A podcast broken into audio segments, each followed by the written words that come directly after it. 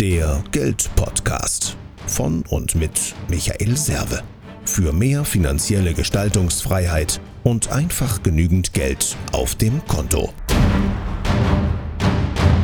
Servus vom Serve, herzlich willkommen. In der heutigen Folge geht es mal wieder um eine Phrase. Ja, ist nicht richtig eine Phrase, aber es heißt ja immer, A, Kunde ist König und B, höre auf deine Kunden, also befrag deine Kunden.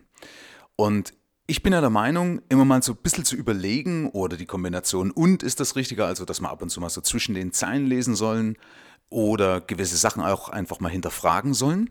Und genauso ist es hier auch. Einsteigen möchte ich mal in einem Zitat zu dem Thema Befrag deine Kunden, was die wollen. Ja, und dann mach genau das. Und Henry Ford hat darauf gesagt, wenn ich die Menschen gefragt hätte, was sie wollen, hätten sie gesagt, schnellere Pferde. Natürlich ist ein Kunde ein kostenloser Ratgeber, also für eine Unternehmensberatung ist es schon mal interessant, aber ich darf deswegen meines Erachtens nicht immer nur den Kunden fragen und immer nur das machen, was der Kunde möchte. Und auf diese Folge bin ich gekommen aufgrund einer Diskussion auf meinem YouTube-Kanal. Da hatte ich ein Video drüber gemacht über das Thema Garantien, dass man also auf Garantien verzichten sollte. Und daraufhin hat ein Kollege, also ich vermute mal, dass es ein Kollege ist, geschrieben, ich entscheide nicht einfach für den Kunden, ob eine Garantie schlecht oder gut ist. Das muss mein Mandant entscheiden.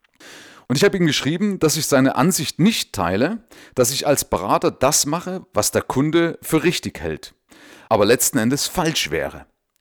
Stell dir vor, äh, ein Arzt würde das tun. Mal ganz ehrlich, ein guter Arzt, der gibt den Weg und die Therapie vor, wenn er weiß, dass es das Richtige ist. Also ich finde, da kann man schon mal drüber nachdenken. Gehe ich also den Weg des geringsten Widerstandes als Verkäufer und sage, ja, wenn der Kunde das so will, dann mache ich das halt, ja? Obwohl das ja im Endeffekt so eine Dünnbrettbohrer-Einstellung ist. Oder kämpfe ich in einer gewissen Weise doch ein bisschen gegen, na, sag mal, gegen Windmühlen und setze mich durch. Denn wie oft kommen Menschen zu dir mit einer Wunschvorstellung oder mit Wunschvorstellungen, die nicht sinnvoll und auch nicht praktikabel sind, zumindest nicht langfristig. Und du musst dir ja einer Sache bewusst sein. Wenn du den Kunden hilfst, wenn du den Kunden berätst und der Kunde auf deiner Kundenliste steht, dann steht da dein Name drauf. Das heißt, alles das, was künftig passiert, wird ja mit dir in Verbindung gebracht. Also wenn das nicht so läuft, wie es laufen sollte, dann macht doch der Kunde dich verantwortlich, der gibt doch dir die Schuld. Das sagt er nicht, ich habe doch damals gesagt, ich wollte es sicher haben, sondern du hättest mich doch nur viel, viel mehr aufklären müssen, dass das über diesen Weg gar nicht funktioniert, dass ich da so beispielsweise meine Rente gar nicht aufbauen kann, weil am Schluss im Verhältnis zu meiner Einzahlung viel weniger oder viel zu wenig rauskommt, um damit meinen Lebensstandard zu sichern. Das heißt, muss ich mich wirklich fügen, wenn mein Name draufsteht? Oder schicke ich den Kunden lieber weg, wenn ich meinetwegen diese, diese Argumentationskette verlieren sollte? Ja, wenn ich jetzt den Kunden nicht überzeugen kann, dass es richtig ist. Oder bin ich eben bereit, auch für den Kunden zu kämpfen und aufzuklären? Ja, denn ganz ehrlich, weiß denn der Kunde wirklich, was richtig ist? Er kommt doch oft mit einem gefährlichen Halbwissen. Ich will dazu mal ein Beispiel bringen, das habe ich äh, bei einer Arztpraxis gesehen. Und zwar, da stand ein Schild da, wenn du zu einer Diagnose gegoogelt hast und bei uns eine Zweitmeinung haben willst, dann frag doch lieber Yahoo. Ja, und oft ist das so, die Leute kommen mit Argumentationsgeschichten oder mit irgendwelchen fadenscheinigen Sachen aus dem Internet. Ja, da kann ich alles reinschreiben und dann steht es halt erstmal drin. Dann glauben die Kunden, ja, was schwarz auf weiß da drin steht, das muss ja stimmen. Obwohl wir eigentlich wissen, dass jeder Depp irgendwas reinschreiben kann und das eben nicht stimmen muss. Also du kannst Leuten teilweise Paragraphen vorlegen und die sagen, nee, das kann so nicht stimmen. Sag, Moment, stopp, das ist der Gesetzestext. Also habe ich alles schon erlebt. Ja? Also deswegen nochmal die Frage, wie vorqualifiziert kommen die Kunden zu uns? Und der zweite Punkt war ja noch, dass ich gesagt habe, der Kunde ist König. Da habe ich auch meine geteilte Meinung, weil wenn ein Kunde König ist, ja, dann bin ich ja im Endeffekt ja nur der Hiwi, weil der Kunde auf dem Podest steht. Und das finde ich für eine gute Zusammenarbeit in keinster Weise richtig, weil das Ganze muss ja auf Augenhöhe stattfinden. Welcher Experte wäre ich denn, wenn ich den Kunden auf den Podest stelle? Ja, also nichts für ungut. Also das, da sage ich, wenn der Kunde König wäre, dann bin ich Kaiser, weil ich bin doch der, der die Erfahrung hat, der, der das Know-how hat, der die Expertise hat und den Weg dann auch vorgeben muss. Ja, stell dir mal vor, ein Arzt wäre so devot und sagt, ach, ja, wenn Sie das so wollen, ja, dann machen wir das eben, äh, dann lassen wir halt die Schmerztherapie weg.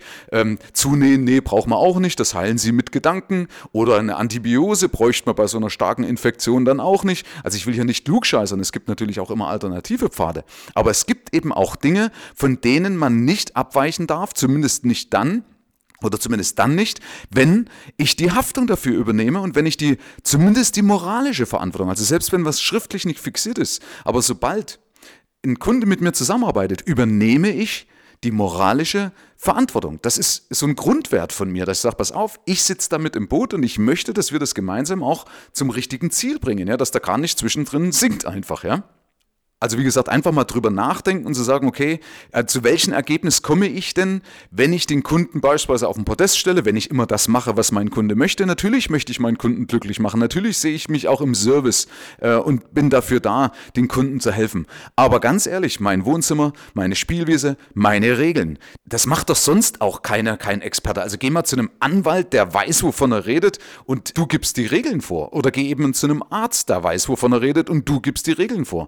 Nein, Nein, komischerweise trotzdem viele Berater, viele Coaches oder viele Freelancer, die gehen dann in so eine geduckte, devote Haltung und sagen, naja, das muss ich dann so machen. Nein, äh, auch ich beispielsweise, ich bin ja auch einer, der, der Menschen führt, aber wenn ich zum Beispiel zu jemand hingehe, der mir helfen soll, dann lasse ich mich führen. Ja, er kennt doch oder sie kennt doch den Weg und dann muss ich mich in Herrgottsnamen dem auch unterordnen. Das ist einfach so. Man soll einem Experten nicht in die Suppe spucken. Das ist einfach meine, meine tiefste Meinung. Also auch wenn Handwerker hier sind bei mir, ja, dann äh, tue ich nicht klugscheißern. Klar, ich mache mich schlau, dass ich weiß, okay, ich kann zumindest so ein bisschen nachvollziehen, weil das ja meine Verantwortung, ich muss ja wissen, was passiert. Und da schreibe ja letzten Endes auch dafür.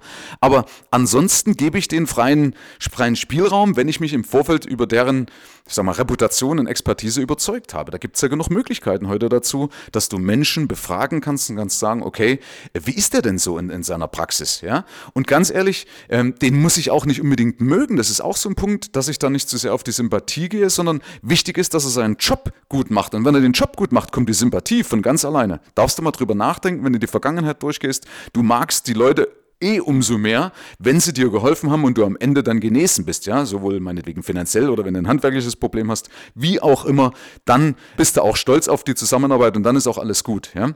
Ähm, ja, ich will es also nicht weiter ausführen. Fazit. Meines Erachtens ist die Lösung eben wie immer und, ja, also dass ich den Kunden befrage und trotzdem eben weiß, was richtig ist und das auch durchziehe oder dass ich den Kunden nicht auf den Podest stelle, sondern klar, in einer gewissen Weise kann ich den auch auf den Podest stellen, dass ich ihm eben das Gefühl gebe, sag, pass auf, du bist Mittelpunkt meiner Arbeit. Das ist das Wichtige. Ich setze mich mit meiner Expertise auf deinen Stuhl und löse damit dein Problem. Ja? Also, die Balance ist immer entscheidend. Die Balance aus dem Ganzen, nicht entweder oder. Und das ist ja oft bei diesen Phrasen. Die Phrasen schmeicheln dir eben hin, Kunde ist König. Nein, ne, das ist nie pauschal gültig. Das ist ja auch ein Punkt, was ich mit meinem Buch, das Fuck You Money Privileg, erreichen wollte, dass man mal anfängt, selber zu hinterfragen und selber sein Hirn einzuschalten. Sagen, Moment, wenn es dort steht, muss ja deswegen nicht stimmen. Ja? Also, Mach dem Kunden klar, was beispielsweise die Konsequenz ist, was die Konsequenz wäre, wenn der Kunde an seiner Meinung festhält. Denn dafür sind wir Experten da. Und kämpfe für die Wahrheit und kläre auf, dass er das macht, was wirklich gut für ihn ist. Herzlichen Dank fürs Rein und Hinhören. Ab hier liegt's an dir. Bis zum nächsten Gig. Dein Michael Serve, Deutschlands Fuck You Moneymaker. Mehr Informationen findest du im Internet unter mehrvomgeld.de.